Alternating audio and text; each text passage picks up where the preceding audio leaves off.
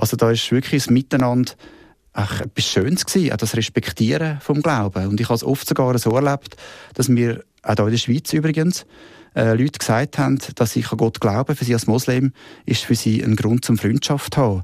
Weil sie so viele Leute in der Schweiz erleben, die gar nicht mehr mit Gott zu tun haben. Vis-à-vis. Bei uns erzählen die Menschen ihre Geschichte. Ein Podcast von ERF Medien Schweiz. Herzlich, echt und ungeniert.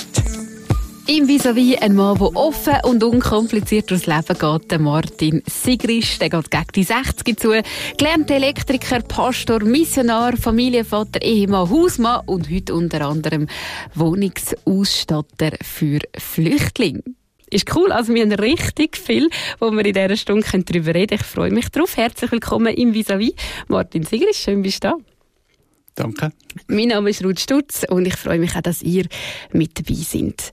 Martin, komm, wir gehen gerade voll drin rein. Also du hast Elektriker gelernt, wir haben es vorher gehört. Bist auch einer, der so richtig gern so Sachen zusammenbaut, so ein bisschen tüftelt, so ein bisschen krüschelt, oder wie sagt man dem? Was hast du gerade aktuell so im Keller unten, wo du am machen bist? Hast du etwas? Ja, ich habe einen Modellbauflüger wieder auf dem Tisch, wo ich am Zusammensetzen bin.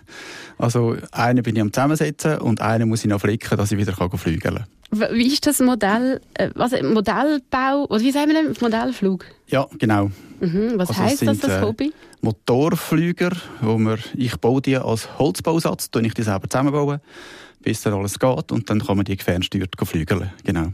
Also das heisst, du kommst so einen Bausatz über, das tust du nicht selber aussagen oder so? Nein, das ist heute eigentlich äh, glasert, Einzelteile, ich sage mal Lego bauen aus Holz, äh, wie das passt alles so genau. Und dann muss man schon gewisse Sachen selber wissen, wie man es macht. Also dann die ganze Fernsteuerung einbauen, die Komponenten, die es dazu braucht, das muss man schon ein bisschen wissen, wie.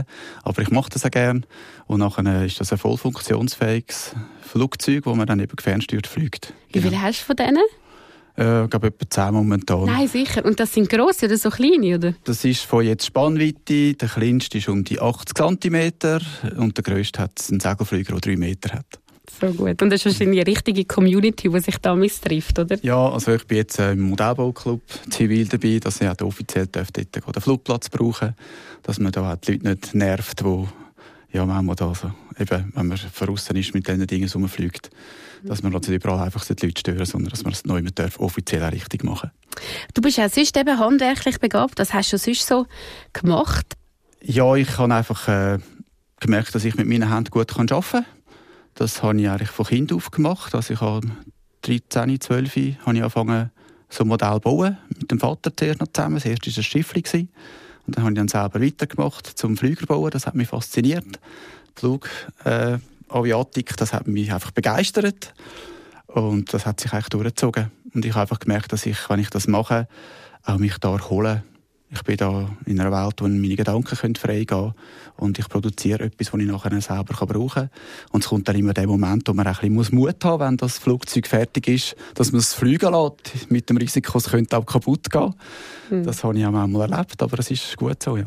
Also eine riesige Begeisterung für das Arbeiten mit den Händen und gleich ein großer Wunsch ist immer bei dir, dass du Missionar möchtest werden. Und da reden wir drüber, aber das ist gerade der richtige Zeitpunkt für unsere Rubrik Gott und Du.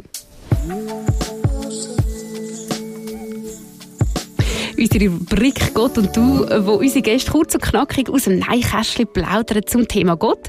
Und ich habe, Martin, für dich drei Fragen rausgepickt, die ich gerne von dir beantwortet habe. Eben kurz und knackig. Gott und du als Kind. Hat es da schon irgendeine Begegnung gegeben? Ich glaube, das Wichtigste, was wirklich nachhaltig war in meinem Leben, ist, ich bin in einem Drei-Generationen-Haushalt aufgewachsen. Also Eltern, Großeltern, hat auch noch Tanten im Haus gehabt. Und ich habe mit der Großmutter äh, es nicht so einfach gehabt. Wir haben auch etwa die gestritten miteinander. Ich habe das nicht als eine lustige Zeit in Erinnerung. Und ich habe mich dann in dieser Zeit als 13-jähriger Bub auch bekehrt, wirklich Jesus kennengelernt. Und ich mag mich ganz klar an ein Ereignis erinnern, wo ich zur Nacht äh, verwacht bin. Ich bin dann aufs WC. Und dann, als ich rausgekommen bin zur Tür aus, habe ich im Schlafzimmer meine Großmutter gehört beten. Und ich habe dann gedacht, jetzt muss ich ruhig sein, dass sie mich nicht gehört und habe einfach gelesen. Und dann habe ich gehört, wie sie für mich betet als Bub. Äh, wo ich gemerkt habe, dass ihr am Herzen liegt, mit mir Frieden zu haben. Und es hat dann auf das Abend nachher auch noch ein Gespräch gegeben. Aber das ist wirklich nachhaltig geblieben, wie meine Großmutter für mich als Bub gebetet hat, dass ich den Weg mit Gott gehen kann. Gott und du ganz persönlich, wie erlebst du Gott in deinem Alltag?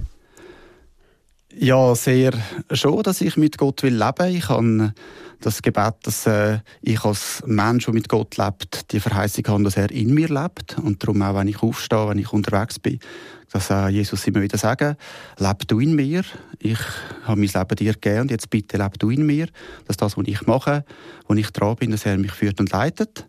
Und das andere ist dass ich schon Zeiten finde und auch wieder merke, wie wichtig das immer wieder ist, dass ich sitze und auch höre, Bibel lese, an einem Thema dran bin, auch ein Buch lese zu einem Thema, das beschäftigt. Aber so Gott wirklich im Alltag da ist. Und manchmal, ja, lachen wir, äh, gerade jetzt mit der Frau gelacht, wie einfach Gott manchmal so wie ein Spitzbub vielleicht um einen Hausecker herumschaut und denkt, ah, wie geht's? Okay, hast du mich wieder gesehen, bist da? Dass Gott wirklich einfach im Alltag da ist. Das empfinde ich standstark und auch als wichtig. Gott und du direkt, auf welche Frage hättest du gerne eine Antwort? Ja, ich glaube, momentan ist es wirklich die Frage von der Arbeit her. Ich habe mit Flüchtlingen zu tun aus der Ukraine. Und ich glaube, ich würde wirklich ein bisschen fragen, wie lange geht das noch? Was hast du da noch vor mit dieser Situation? Weil die Menschen leiden. Und man denke es wäre spannend, von Gott zu wissen, was da noch auf uns zukommt. Martin Sigrist, Missionar, wir haben es vorher gesagt, das war dein Herzenswunsch. Warum war der Wunsch so klar dir? Erzähl uns ein bisschen von dem. Ich habe mit anderen Kollegen zusammen, die Jungschar, wo wir jung sind, einfach, äh, ja, das war immer eine Frage. Wir sind in die gegangen und haben Missionare gehabt, die erzählt haben von anderen Einsätzen, äh, von anderen Ländern. Und als ich jung war, ist das Thema islamische Welt ganz stark aufgekommen. Und dort hat man von dem 10-40 Fenster geredet, wo auf dieser geografischen Fläche oder Orte auf der Welt die vernachlässigsten wohnen. Das heißt die Ärmsten, die, die das Evangelium am wenigsten gehört haben, die, die am meisten das auch brauchten. Und das ist eigentlich die islamische Welt hier.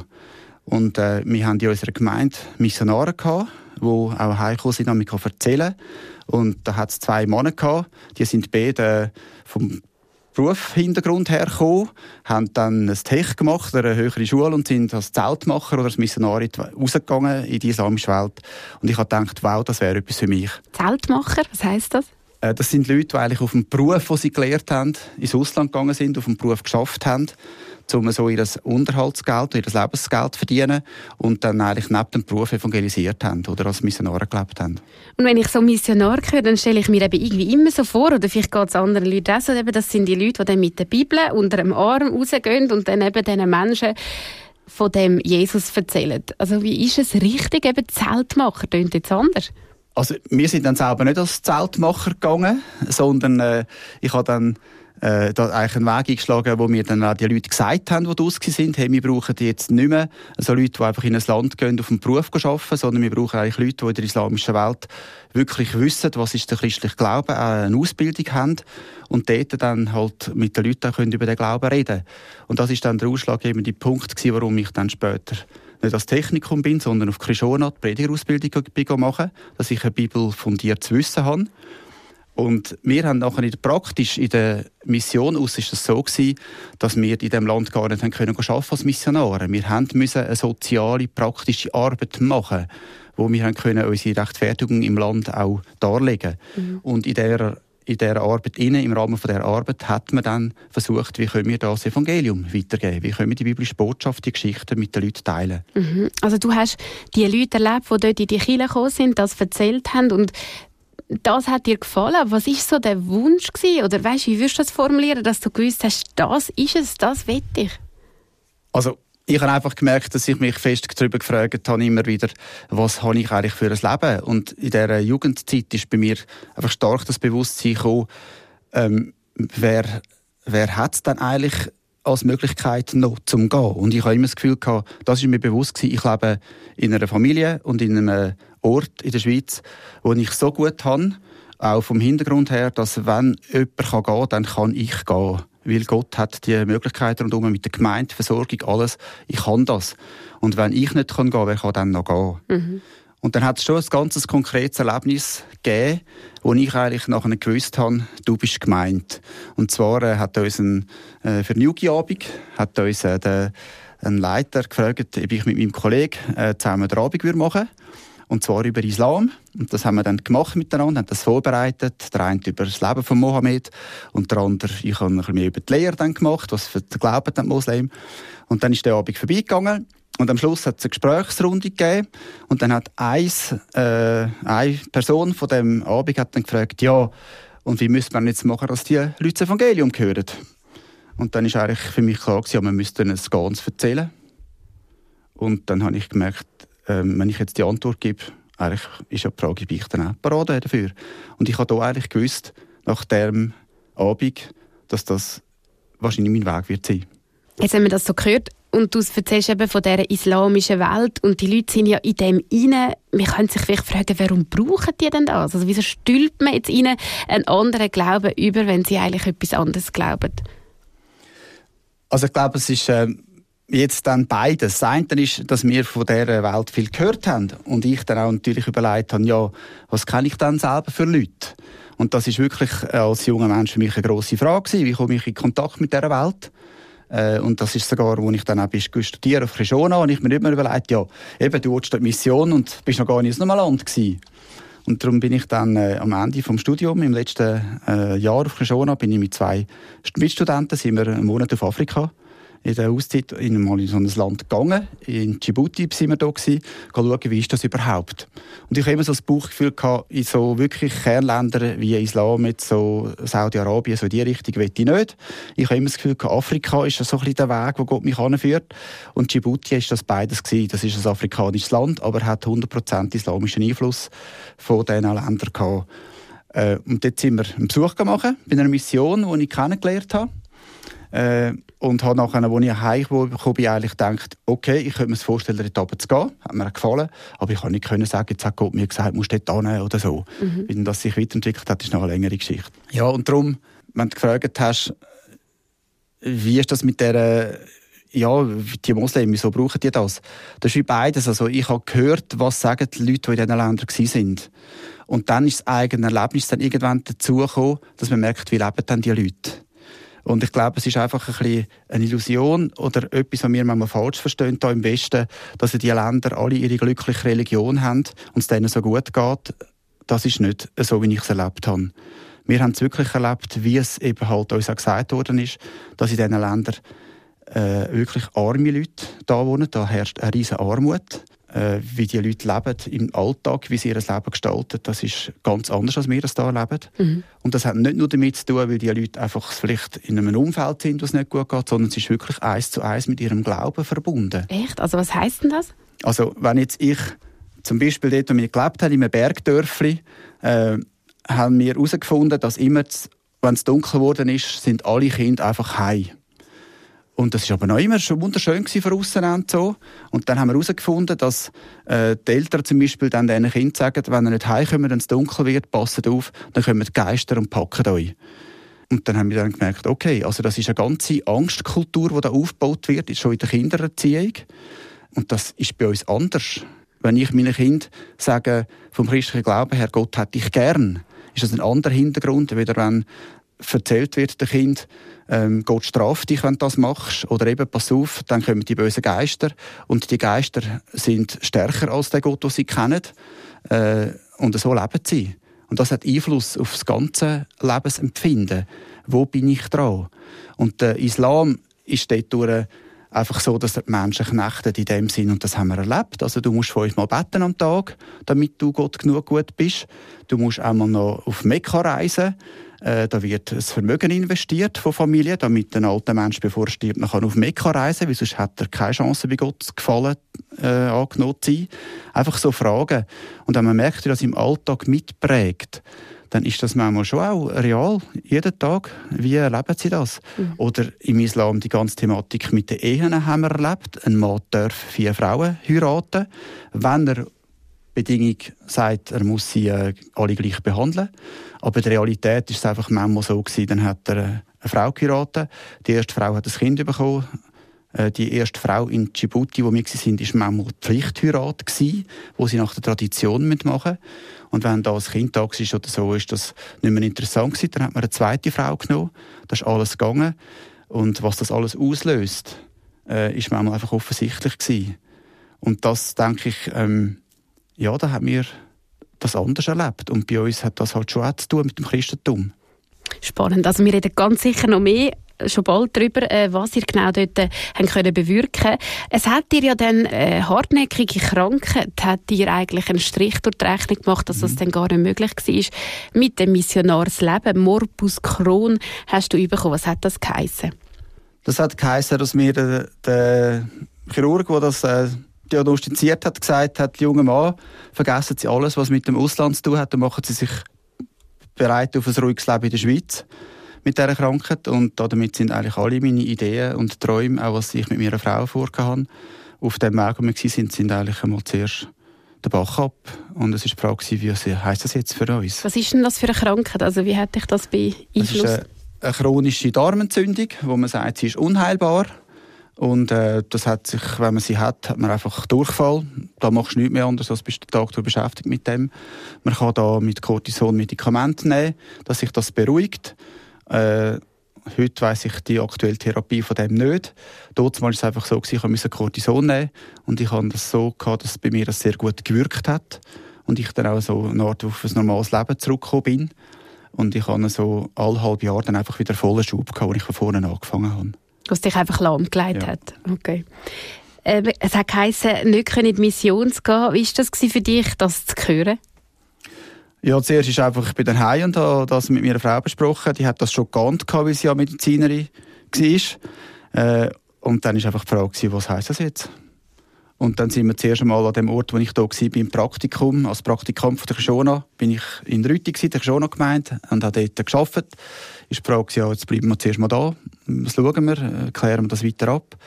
Und das haben wir dann auch gemacht. Also ich bin dann noch drei Jahre dort in der Gemeinde einfach weitergearbeitet. Mhm. Also Gemeinde, wenn du sagst Gemeinde, das ist eine Kirche oder eine Freikirche? Okay. ist äh, mhm. die Kishona Freikirche Gemeinde in mhm. Rüti im Zürich Oberland, wo ich als Praktikant äh, von Kishona nach dem Studium zugeteilt worden bin. Ja. Und dort habe ich dann weitergemacht. Und dort war dann irgendwann die Frage, ja, ich habe mich verstanden, mein Weg als Gott hat mich berufen als Missionar und nicht als Prediger. Und das habe ich dann Gott auch gesagt und gesagt, wenn der Weg sich nicht weiterentwickelt, dann äh, steige ich irgendwann aus oder er musste mir eine ganz klare Berufung geben, um als Prediger in der Schweiz zu arbeiten. Mhm. Weil das ist nicht das, warum ich auf den Krishona gegangen bin und den Ausbildungsweg auch angefangen habe. Und dann nachher hat es äh, einmal einen Morgen gegeben, wo ich einfach ähm, gewusst habe, ich muss mit meiner Frau darüber reden und ihr das sagen, äh, dass wir an den Weg gehen. Und dann ist sie an den Tisch geguckt und wir haben geredet miteinander und dann hat dann sie gesagt, du, ich muss dir etwas sagen, weil ich weiß, dass wir das mit auch äh, packen. Gott hat mir etwas gesagt wegen dieser Zukunft. Und wir sind beide aus heiterem Himmel einfach gewusst, an dem Morgen wir reden miteinander. Wir haben dann mhm. vorher nichts gesagt. Mhm. Und dann ist dann das so gewesen, dass wir einfach nochmal abgemacht haben, dass wir zu dem Missionsarzt, wo wir äh, in Abklärung sind mit der Gesellschaft, wo wir Kontakt hatten, wegen ins Ausland gehen, nochmal Kontakt aufnehmen und äh, überlegen, wie wir das weitermachen. Und das habe ich dann gemacht. Und der hat dann zuerst mal ganz lange nichts gesagt am Telefon. Äh, weil er eigentlich nicht davon ausgegangen ist, dass wir nochmal anrufen, weil das ist ja klar gewesen, ich hätte so eine Diagnose das vergisst, das eh geht nicht, eh oder? nicht, ja. oder? Und dann sind wir dann zu dem gegangen und dann hat er dann äh, das wirklich nochmal angesprochen, die ganze Sache, und dann ist aber dann lange mal weg gewesen und hat äh, telefoniert mit jemandem und ist dann wieder gekommen. Und dann hat er gesagt, er kenne äh, jemand von der EGA, mit dem haben wir jetzt geredet, wo kommen wir an? Und es gibt ein Land in Afrika, wo er denke ich, könnten wir an, so orange, nicht grün, aber so orange. Äh, weil dort hat es ein Militärspital von den Franzosen, wo man im Notfall die Indikation, die ich brauchte, könnte operieren und dann ist für meine Frau klar, wir bleiben daheim und ich bin ins Auto gekommen und gesagt, Juhui, endlich hat uns jemand gesagt, wo wir hin müssen. Weil Orange ist nicht rot. Ja. Und sonst ist es rundum eigentlich bei anderen Ländern immer rot. Gewesen. Und was war das für ein Land? Gewesen? Das war Djibouti in Ostafrika, gewesen, wo ich eben vorher sogar einmal den Besuch gemacht habe während der Krishona-Zeit. Und wo dir ja gefallen hat? Wo mir gefallen hat, ja.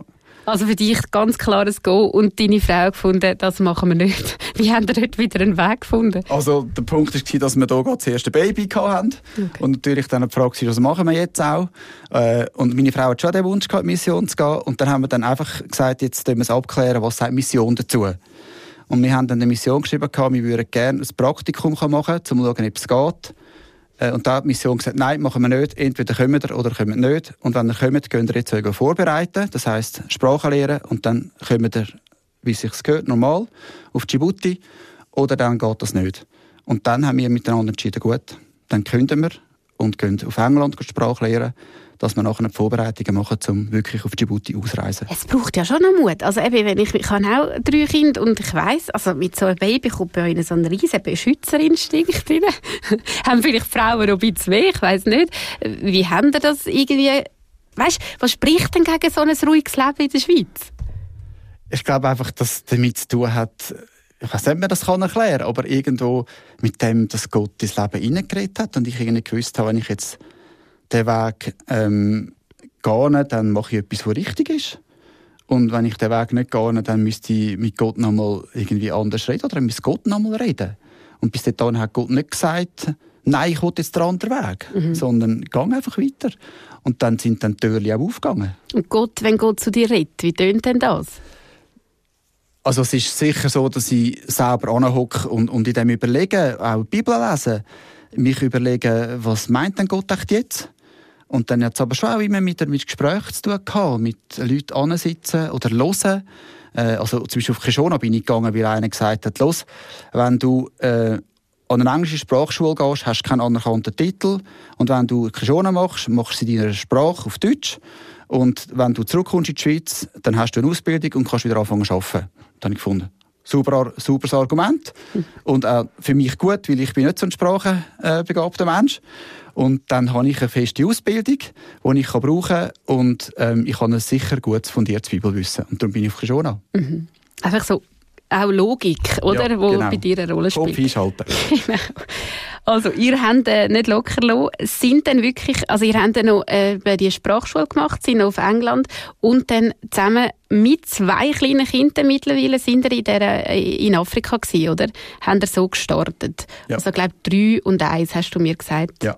im Vorgespräch. Ja, und jetzt, äh, du als Pastor, Elektriker, deine Frau mit einem Medizinstudium, zwei kleine Kinder, was macht man in so einem Bergdorf, oder? Hast du vorher gesagt? Also ins Bergdorf sind wir gekommen, weil wir dort am Sprachlehrer sind. Wir sind zuerst auf Djibouti, die Hauptstadt, gekommen. Und die Frage, die du jetzt stellst, das haben, glaube ich, auch unsere Missionsleiter nicht gewusst, was man macht mit einem Elektriker und einer Frau, die so eine Ausbildung hat. Weil Mission dort ist wirklich, äh, sich ähm, gewöhnt gewesen, dass sie Leute überkommen, die irgendwie mit Gartenprojekten zu tun haben, weil das haben sie gehabt, das Gartenprojekt, das man macht. Oder irgendwie müssen können Englisch unterrichten in der Sprachschule, weil das hat es auch gehabt. Und das hat unser Profil nicht reingepasst. Mhm. Aber sie haben auch die Vision gehabt, dass wir unter dem Afar-Volk, das ist die Volksgruppe, die wir in Djibouti nachher geschafft haben, und auch das Gefühl gehabt, Gott schickt uns dort hin, Dort wird man in der Gemeindearbeit, Gründungsarbeit, Missionsarbeit wirklich ein bisschen weiterkommen. Und das habe ich gemerkt, ist mir wirklich ein Anliegen. Ich will in Djibouti miterleben, wie einheimische Menschen zum Glauben kommen und dann irgendwie auf ihre Art eine Gemeinde kann entstehen Oder mhm. dass man das kann sehen, wie das passiert. Aber wie man das macht, da hat wirklich, glaube ich, niemand wirklich einen Plan gehabt. Was haben die nachher konkret äh, in Djibouti können umsetzen, wenn du so zurückschaust? Ich glaube, wir haben eine sehr eine schöne Zeit erlebt und Gott hat wirklich Türen aufgemacht. Wir sind in eine Zeit gekommen in Djibouti, wo nicht nur wir, also unsere Mission, äh, Leute geschickt hat und gesucht hat für das Afro-Volk, sondern auch andere Organisationen haben das gemacht. Wir haben einmal herausgefunden, dann in den ersten zwei Jahren hat es dann wie so äh, Sitzungen gegeben oder auch eine Art Retrette, wo man all die Leute zusammengesucht hat von diesen verschiedenen Organisationen, die das Volk auf dem Herzen haben. Und am Schluss sind wir von, glaube acht Organisationen gewesen, die Leute geschickt haben oder Leute das Anliegen hatten, wir wollen das Afar-Volk erreichen. Und wir haben uns zusammengesetzt und das ist vorher nie klar gewesen. Und das erste Mal hat es stattgefunden, dass sich all die Leute an den Tisch gesetzt haben und überlegt haben, was machen wir schon und wie können wir das miteinander machen. Das ist ein riesen schönes Erlebnis gewesen, und ich denke, das ist eine Art ein Zeitpunkt gewesen, wo Gott das auch gemacht hat, dass so viele Leute zusammengekommen sind und wir miteinander können arbeiten. Und wir haben dann mit einem amerikanischen Ehepaar, wo dann sogar im gleichen Dörfli gewohnt hat wie wir im Norden, haben wir sehr eng auch können Sachen miteinander machen und sehr eine schöne Zusammenarbeit erlebt. Und ja, es hat sich ergeben, dass in der Zeit, wo wir dort unten sind, wirklich auch Leute zum Glauben gekommen sind, Einheimische, wo dann auch eine Art kleine Bewegung unter Einheimischen entstanden sind, nicht nur durch uns, sondern auch durch die Leute. Und wir dürfen teilhaben an dem, dass wirklich etwas entsteht. Wir selber haben äh, in dem Ort, wo wir sind, eine Bibliothek mit Leseraum für äh, die Schule können aufbauen damit die Leseförderung stattgefunden hat, die Alphabetisierung, wo wir davon überzogen sind, egal wie lange das geht, auch in einem normalen äh, Umkreis, also wo die Leute vor allem mündlich kommunizieren miteinander und viel gar nicht können lesen und schreiben, wenn die Gemeinde entsteht und Leute zum Glauben können, brauchen sie, zum unabhängig sein, Bibel zum selber können lesen. Und an dem hat unsere Organisation geschafft. Und wir können mit dem Bibliotheksprojekt dazu beitragen, dass das auch stattfindet, dass die Leute lernen lesen, also vor allem dann Kinder, Primarschüler lernen lesen und schreiben. Und das ist schon sehr schön gewesen, das zu erleben. Und auch ein Unihockey hast du aufgebaut, gell, dort unten? Ja, wir haben einfach gemerkt, dass äh, im Rahmen von der Bibliothek, die wir gemacht haben, ist halt so gewesen, äh, was können wir sonst noch machen? Und wir haben dann angefangen Unihockey zu spielen, weil wir einen grossen Platz vor dem Haus hatten. Und das hat einfach Spass gemacht und die Kinder sind da gekommen. Und dann haben wir gedacht, das ist äh, eine gute Sache. Neben dem Sitzen und in der Bibliothek ruhig sein, also etwas auch machen, wirklich Sportlektionen. Und dort hat es dann natürlich auch halt Jugendliche dann daraus rausgegeben, wo wir dann äh, Filmübung gemacht haben, äh, wo dann halt das Evangelium so mit Bibelfilm, mit äh, guten ja, Film sonst auch. Wir können mit diesen Leuten zusammenhocken und haben Zeit gehabt zum Reden. Das war Jugendarbeit, wo wir Fragen stellen konnten. Und da ist wirklich oft um den Glauben gegangen. Was glauben ihr? Was äh, ist denn das, was ihr für Geschichten erzählt? Wie, wie geht das? Und das ist im Islam eigentlich fast einfacher, denke ich manchmal, als bei uns. Die Leute, die kommen und fragen, was machst du da? Was glaubst du? Äh, wenn du von Europa kommst, bist du Christ? Was, was ist denn das überhaupt? Also das sind ganz äh, schöne Zeiten gewesen. Und ist denn das nicht noch gefährlich, wenn ihr da einfach so von dem Glauben erzählt in der islamischen Welt? Ähm, wir haben in Djibouti beides ganz näher erlebt. Wir haben Leute gehabt, äh, die sind tatsächlich heute, wie man sagen, die sind auf Pakistan, haben äh, dort eine Taliban-Ausbildung gemacht und sind zurückgekommen auf Djibouti. Das hat man auch gemerkt. Wir haben auch mal müssen Kopf über Hals von einem Tag auf den anderen den Ort verlassen, weil sie uns vorgeworfen haben, damit wir quasi dort evangelisieren. Das ist wirklich mal so gewesen. Mhm. Äh, aber auch wir haben das andere erlebt, dass in dieser, Gast, in dieser Kultur einfach Gastfreundschaft sehr hoch ist. Und zum Beispiel gerade, als der Vorwurf kam, wie mache ich das und wir müssen gehen, hat sich die Bevölkerung, Leute vom Dorf, von der Schule, haben sich stark gemacht und haben gesagt, wir wollen die Leute, die in unserem Dorf haben, die tun unserem Dorf etwas Gutes. Die helfen unseren Kindern mit der Leseförderung. Und die haben dann das veranlasst, dass wir als Christen dürfen zurückkommen in den Ort. Also da ist wirklich das Miteinander, ähm, ach, etwas Schönes gewesen, auch das Respektieren vom Glauben. Und ich habe es oft sogar so erlebt, dass mir, auch hier in der Schweiz übrigens, äh, Leute gesagt haben, dass ich an Gott glaube, für sie als Moslem ist für sie ein Grund zum Freundschaft haben, weil sie so viele Leute in der Schweiz erleben, die gar nichts mehr mit Gott zu tun haben. Und wenn du jetzt erzählst von dieser Bibliothek oder eben von dieser Arbeit mit diesen Jungen, das, ich stelle mir vor, das ist ja über Jahre gegangen, oder? Das sagt man jetzt so schnell, aber da ist eine riesige Arbeit dahinter, oder?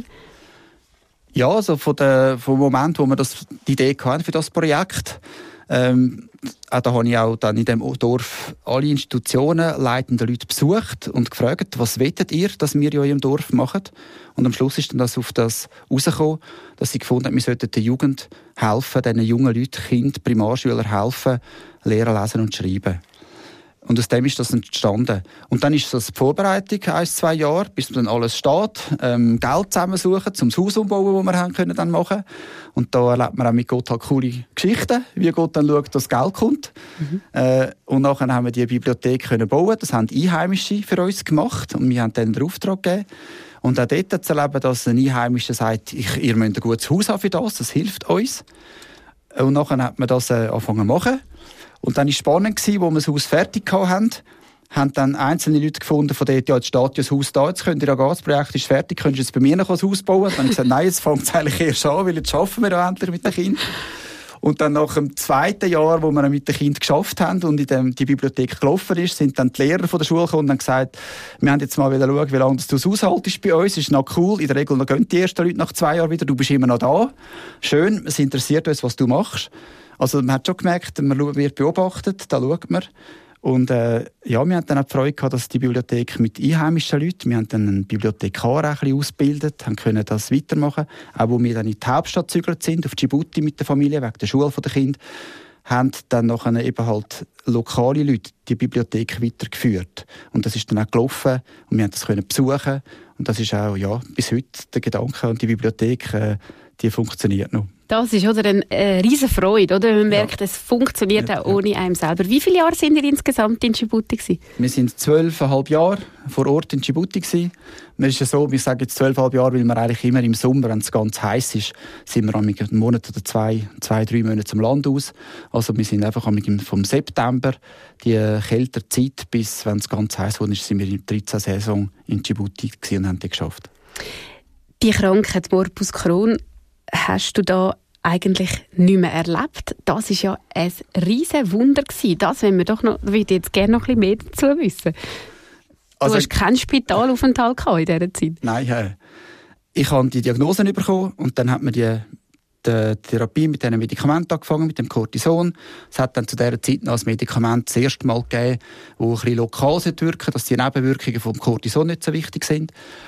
Äh, und dort drin habe ich persönlich einfach eine geistliche Zeit noch erlebt, wo ich gemerkt habe, wo bin ich eigentlich. Und das hast du vor am Anfang gefragt, ja, so mit der äh, Mission gehen, Berufung, wie ist das? Ich habe gemerkt, dass ich ein sehr ambitiöser Mensch bin und habe zu den Besten gehören. Und in der christlichen Szene sind für mich Missionare die Besten gewesen. So, die ganz guten, taffen, oder? Mhm. Und ich habe dann äh, gedacht, okay, das will ich auch. Und ich denke, dass in dieser Zeit mir Gott das beigebracht hat. Da hat Gott gesagt, geht nicht. Ähm, zu denen gehörst du nie. Und ich habe dort gemerkt, dass einfach die Haltung nicht stimmt. Wie lebe ich mit Gott? Wer bin ich? Und dort drinnen, dass Gott einfach wirklich hinterfragt hat. Und ich bin dann dort in dieser Zeit immer wieder zu dem Schluss gekommen und habe gemerkt, dass äh, dort für mich die Frage war, wenn ich jetzt nicht in die Mission gehen könnte, wie ist das eigentlich? Glaube ich, dass dann auch Gott eben mein Leben genauso brauchen kann? Welcher Glaube ist dann gut? Eben wie du gesagt hast, ja, so in der Schweiz bleiben. Und dort habe ich eigentlich dann nochmal neu so ein bisschen wie eine Bekehrung erlebt, weil ich einfach mit Gott um das gerungen habe und Gott gesagt habe, ich glaube, dass egal wie krank ich bin, auch du mit dem mein Leben kannst richtig brauchen. Und das war wie eine Art nochmal eine neue Befreiung, eine Änderung, wo ich gemerkt habe, jetzt darf Gott einfach machen, was er will. Und ich bin dann nicht gesund geworden dort. Dort bin ich dann noch vier Jahre, also drei Jahre lang, habe ich dann die Medikamente müssen nehmen, immer wieder einen Schub erlebt. Aber wir haben dann eben zugesagt, dass wir trotz dieser Krankheit eben den Weg gehen wollen, haben gekündigt in der Gemeinde. Und ich habe immer so Medikamente genommen, dass das wieder ruhig ist und dann abgebaut bis fast auf Null. Und dann ist es wieder gekommen. Sobald ich aufgehört habe, ist es wieder gekommen. Und dann haben wir uns bei der Mission beworben. Ich bin voll in einem Schub mit allen Nebenwirkungen drum und dran, voll wieder müssen Medikamente nehmen, die wir uns vorgestellt haben bei der Mission und dann aber gesagt haben, dass wir das wettet. Die Mission gesagt, sie seien bereit, mit uns den Weg zu probieren und wir haben gekündigt in der Gemeinde. Ich habe dann noch geschafft, ein halbes Jahr und dann äh, habe ich auch angefangen, abzunehmen wieder Medikamente und wir sind dann in der Gemeinde gegangen, haben uns vorbereitet, für auf England zu gehen und äh, ich habe dort aufgehört mit Medikamenten und es ist einfach nie mehr gekommen. Es ist dort nie mehr gekommen? Nie mehr gekommen, nein. Ich habe dort seitdem das nicht mehr gehabt. Ein Wunder? Ja. Also ich habe nie gross an Glocke gehängt, dass ich das als Wunder muss verkünden muss. Weil ich den Eindruck habe, eigentlich spielt es gar nicht so eine Rolle, ob ich gesund bin oder nicht. Die Frage ist, wie ich mit Gott lebe. Mhm. Und äh, ja, also sterben werden wir alle mal. Genau, an irgendetwas, gell? Zwölfeinhalb Jahre sind ihr in Afrika gewesen. Eure Kinder sind in Afrika in die ganz normale Schule, also nicht irgendwie in eine International School, wo sie das ein bisschen abgeschottet sind. Ähm, Finde ich auch noch recht stark, recht mutig, so, wenn ich das so höre. Ähm, ihr seid dann zurückgekommen, nach zwölfeinhalb Jahren. Ich würde gerne dort weitermachen. Und wie ist das gewesen? Wie sind ihr da wieder angekommen? Also wir haben, sage ich jetzt, ähm, ich glaube, Gott hat das uns wirklich geschenkt. Wir haben zwei Jahre, bevor wir heimgekommen sind, Zeit gehabt, um das ein bisschen vorzubereiten. Weil wir einfach gemerkt haben, unsere Zeit könnte an ein Ende kommen in Djibouti. für die Ausbildung der Kinder, aber auch mich und meine Frau haben gemerkt, wie unsere Persönlichkeitsentwicklung, äh, was müssten wir machen, mal Weiterbildung oder einfach schauen, wie geht es weiter. Äh, auch in Afrika man bleiben. Und da sind wir so zum Schluss gekommen, dass vielleicht der Zeitpunkt jetzt ist, zum Heimkommen oder dann auch mit der Schulung der Kinder noch zu tun hat. Und dann haben wir entschieden, dass wir heimgehen. Und dann sind wir das ein bisschen abklären. Und dort haben wir herausgefunden, dass meine Frau könnte, ähm, de, wie sie Medizin studiert hat, wirklich in der Psychiatrie einsteigen und die Fachausbildung zum Psychiater könnte machen Da hat sie ein Angebot konkret bekommen. Und dann haben wir uns überlegt, wie machen wir das, wäre das eine Idee? Und ich habe einfach für mich gewusst, ich gehe nicht zurück ich sage auch, mir gibt einmal gemeint von dem System, das man in der Schweiz hat, das ist nicht meine Berufung. Und dann haben wir uns das überlegt und entschieden, weißt du was, jetzt kehren wir einfach, glaub, um. Und dann haben wir entschieden, wir kommen heim, ich bin ganz daheim und meine Frau steigt ein in die Ausbildung als Assistenzärztin auf dem Gebiet. Ja, und dann sind wir heimgekommen und das hat für uns geheissen, das ist unseren Kindern zu verdanken. Die haben gesagt, ja, wenn wir ins Zürich Oberland gehen, dann kennen die wieder alle und wir kennen niemanden. Dann haben wir entschieden, gut, dann gehen wir noch jemand hin, wo wir auch niemanden kennen. Und das hat dann auch noch zusammengespielt mit dem Ort, wo meine Frau die Ausbildung macht, in der Sonnhalden in Rien. Hat sie können anfangen. Und dann haben wir gesagt, gut, dann gehen wir Richtung Basel. Und dann haben wir einen Ort gesucht, der passt und sind dann auf Liestl gekommen. Weil in Liestl gibt es ein Gimmi, wo eine zweisprachige Matur möglich ist. Also das heisst, es unterrichtet dort auch Lehrer von Frankreich und unsere Kinder haben ja die Schule auf Französisch gemacht, alle. Mhm. Und dann sind wir dann auf das Liest gekommen und haben dort angefangen zu leben, mit dieser umgekehrten Rollenverteilung. Ja, wie ist dir das gegangen? Also ich meine, du bist da voll im Machen drin gewesen, wahrscheinlich immer ein bisschen ausser Haus und plötzlich bist du Familienmanager, oder? ja. Daheim, nonstop. Also, äh, es gibt, glaube ich, wie zwei Sichten. Also heute sind jetzt ein paar Jahre vorbei und ich schaue zurück und ich glaube, realisiere viel mehr als hier dass, dass wir alle ein bisschen mit Überleben gekämpft haben. Und wie letztlich das jedes Einzelne gemacht hat, glaube ich, ist sehr individuell. Ich für mich habe einfach gemerkt, okay, ich habe jetzt äh, das Recht, das Vorrecht, die Aufgabe, den Tag die Heiz Und bei uns war es so, gewesen, dass alle Kinder natürlich in der Schule sind, die sind bis am Morgen erst parat stehen am 8 dann sind die vor gewesen. Und dann bin ich die geguckt. Was mache ich den ganzen Tag allein? Und dann zum Heimkommen zum Mittag, habe ich so ein bisschen lernen, wie mache ich das mit Kochen, äh, dass das alles ein bisschen Abwechslung hat und so. Und ich bin nicht von Natur aus jetzt der, der das Kochen das grosse Highlight und mein Herzensanliegen ist, so. ich habe das ein bisschen lernen. Äh, ja, und dann ist schon die Frage, was mache ich mit dem? Und in dieser Zeit ist eigentlich für mich so wieder einfach die Frage aufgekommen, wer bin ich? So, die Identitätsfrage ist wirklich neu gekommen. Wie definiere ich mich? Mhm. Und ich weiß, dass ich meiner Frau mal gesagt habe, wenn wir jetzt heimgehen und ich in ein völliges Krisenloch gehe, äh, die Depression, weiss ich was, dann ist schon die Frage, was ist denn mein Glaube? Also nicht, dass man eine Krise haben kann und dass das nicht gut ist, aber einfach so die Frage, wenn ich mich definiere über meine Arbeit und meinen Wert, ich bin missionarisch und jetzt bin ich Hausmann, dann wird es eine Krise geben. Und dort habe ich mir schon fest überlegt, wer definiert mich? Mhm.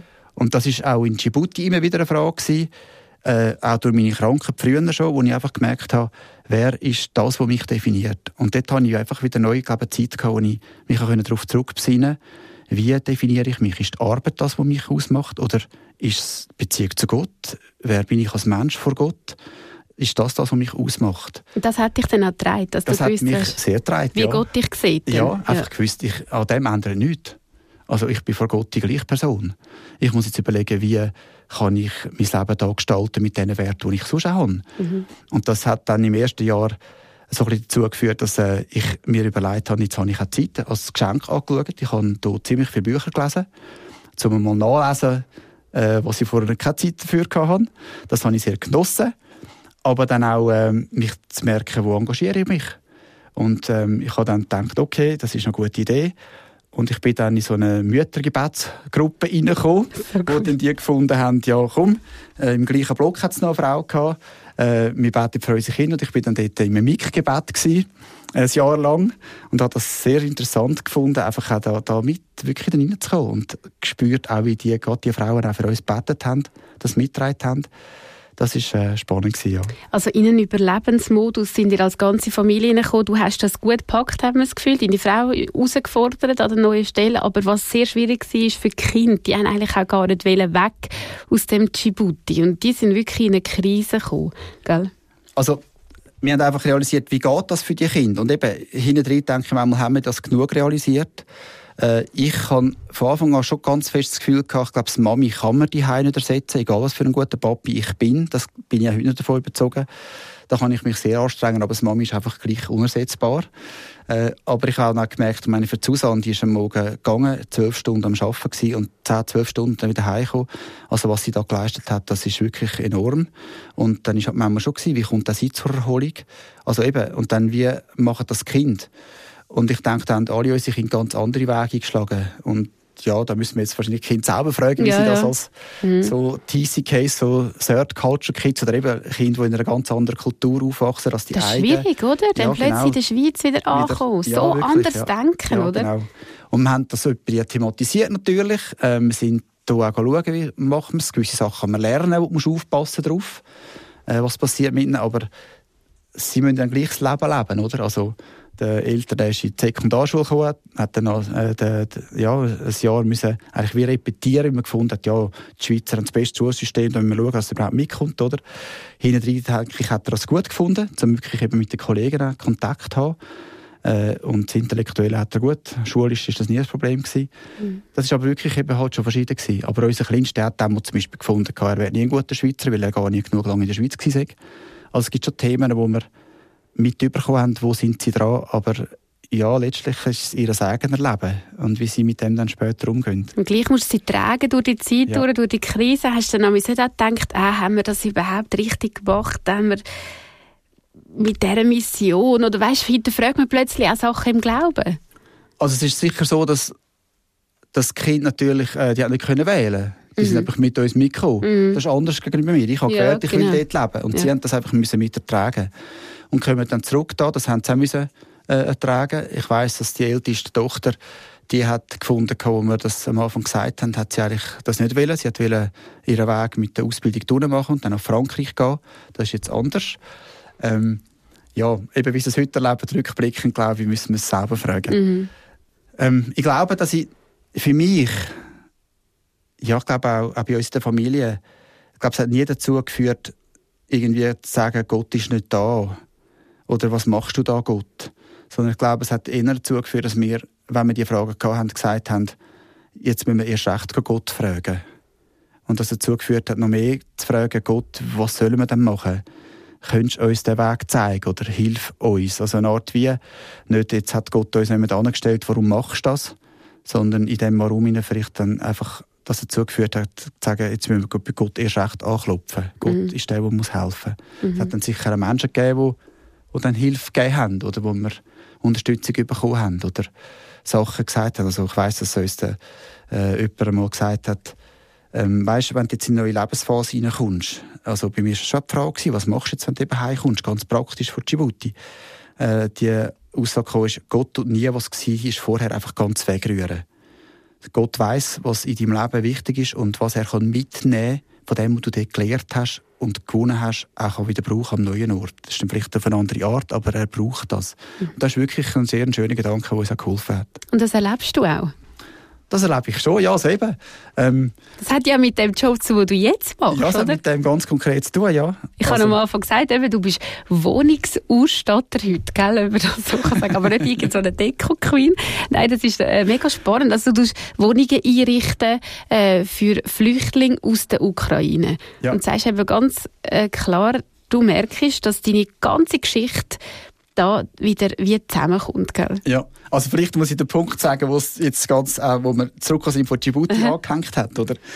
Äh, und zwar haben wir in, in Liestl unten haben wir einen Kontakt gehabt zu einem Heilsarmee-Wohnheim wo ja einfach Männer wohnen. Und dann hat mir dort einmal am Morgen jemand angerufen und gesagt, du, wir haben das Gespräch, könntest du nicht kommen, weil du kannst Französisch, könntest du nicht kommen und uns helfen übersetzen bei einem äh, Mann, der da im Wohnheim ist. Und dann bin ich dort gegangen und dann bin ich an dem Gespräch und plötzlich habe ich gemerkt, hey, ich habe ja die Sprache gelernt und jetzt braucht das Gott da in der Schweiz in einem Wohnheim, wo einfach gestrandete Männer sind, dass ich diese Sprache da brauchen kann und eigentlich einen Einsatz kann machen oder kann helfen. Und das ist dann der ausschlaggebende Punkt gewesen, dass ich mich in dem Wohnheim für die Männer angefangen, ein bisschen Kontakt bekommen und engagieren. Und dann ist dort das Thema gewesen, ähm, die Männer, die wohnen nur da, haben keinen Auftrag, keine Tagesstruktur, was machen wir? Und dann hat man angefangen zu überlegen an diesem Punkt. Und am Schluss ist ein Tagesstrukturprogramm daraus entstanden, das jetzt mit den Missionen Zusammenhang hat. Nämlich, wir haben dann das Projekt mit Pech zum doppelten Glück haben wir dann kreiert. Das heißt äh, Pumpenexperten Schweiz. In Djibouti haben wir mechanische Pumpen gebraucht, für das Gartenbewässerungsprojekt zu machen.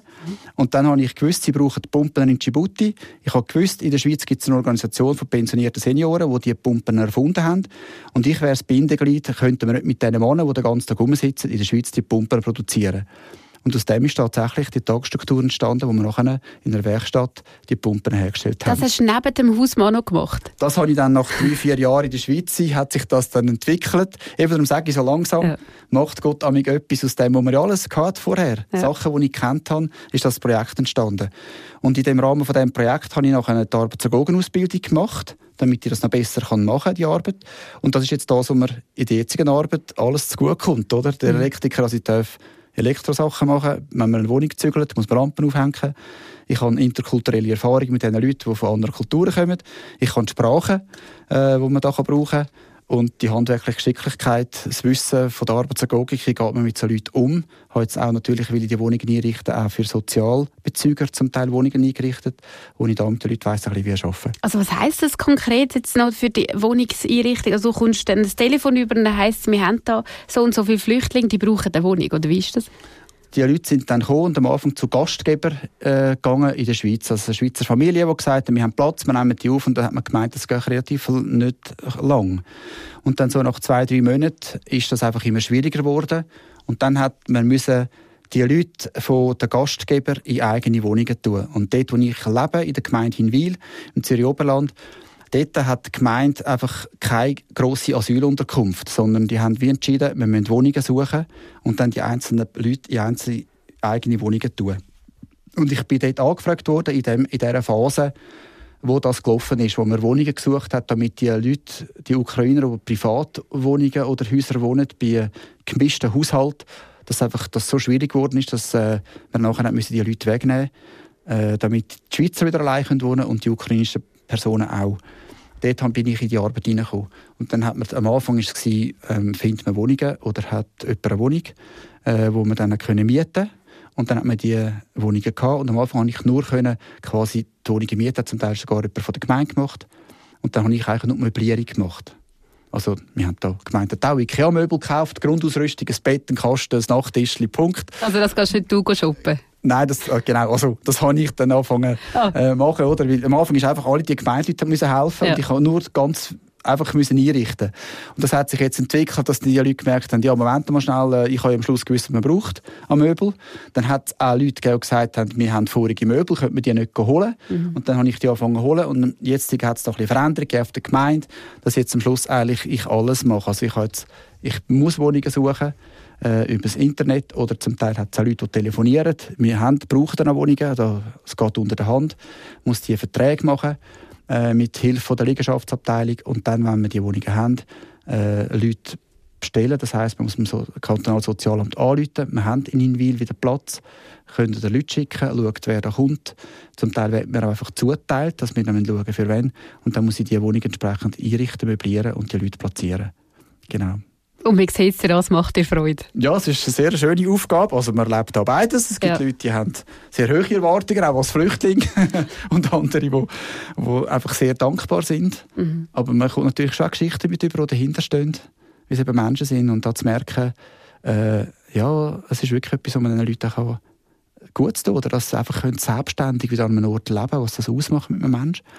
Und jetzt in den letzten Wochen habe ich es sehr cool erlebt, ähm, dass einfach von jetzt Flüchtlingsfamilien gekommen sind, wo einmal ein Mann dabei ist und jetzt da ein, zwei, drei Männer einfach äh, am Nachmittag in den Sprachunterricht müssen, Deutsch lernen und am Morgen sagen, was mache ich. Und jetzt haben wir so in der Regel einmal in der Woche zweimal äh, kommen die mit mir und dann gehen wir selber mit den ukrainischen Männern die Möbel holen und die Wohnungen einrichten, dass wir helfen, als Landsleute für ihre eigenen Landsleute Sachen machen. Das ist ganz cool. So schön. Und wie gehört aus dieser ganzen Stunde heraus, finde ich, dass du sehr engagiert bist für die Menschen. Kann man das so sagen? Einsatz ja. für Menschen oder nicht irgendwie sonst für Geräte. Und das ist dir wichtig. Du möchtest näher am Menschen sein und helfen. Ich glaube, dass das etwas ist, was Gott in meinem Leben verändert hat. Ich bin als junger Mann sehr, sage ich jetzt, ambitiös, auch sehr projektorientiert gewesen, äh, mit Sachen. Und Menschen sind manchmal wirklich daneben gefallen. Also das Projekt ist zuerst gekommen, wenn die Leute mitgehen, ist gut, und wenn nicht, ist es halt einfach so gewesen. Und das hat irgendwie, glaube Gott verändert in mir rein, dass ich gemerkt habe, da muss ich an meinem Charakter arbeiten und an meinem Denken. Ich habe die Begabung, dass ich kann, äh, ein bisschen visionär und voraus vielleicht Sachen überlegen und dann wird es auch so. Und auf dem Weg aber äh, ist die Frage länger mehr, wie kommen Menschen mit? Wo, wo will Gott, dass ich mich da um Menschen kümmere und auch da Rücksicht nehme auf die Leute? Äh, und das ja, ist jetzt sehr schön so. Du hast viel Hüte da, du hast viel Begabungen und es ist spannend, wie du sie einsetzt. Und ich danke dir vielmals, dass du da bist, Martin Sigrist, für dein Erzählen und deine Offenheit. Danke für deine Zeit. Gern geschehen, danke. Der Martin Sigrist war zu Gast im Vis-a-vis und nächste Woche hat Sarah Maria Graber bei sich Lydia Jordi zu Gast. Sie erzählt von ihrer Adoptionsgeschichte, Thema Rassismus als einzige Dunkelhäutige in der Familie. Wir freuen uns fest, wenn ihr dann auch wieder dabei seid. Am Mikrofon war Ruth Stutz. Vis-a-vis. Bei uns erzählen die Menschen ihre Geschichte. Ein Podcast von ERF Medien Schweiz. Herzlich, echt und ungeniert.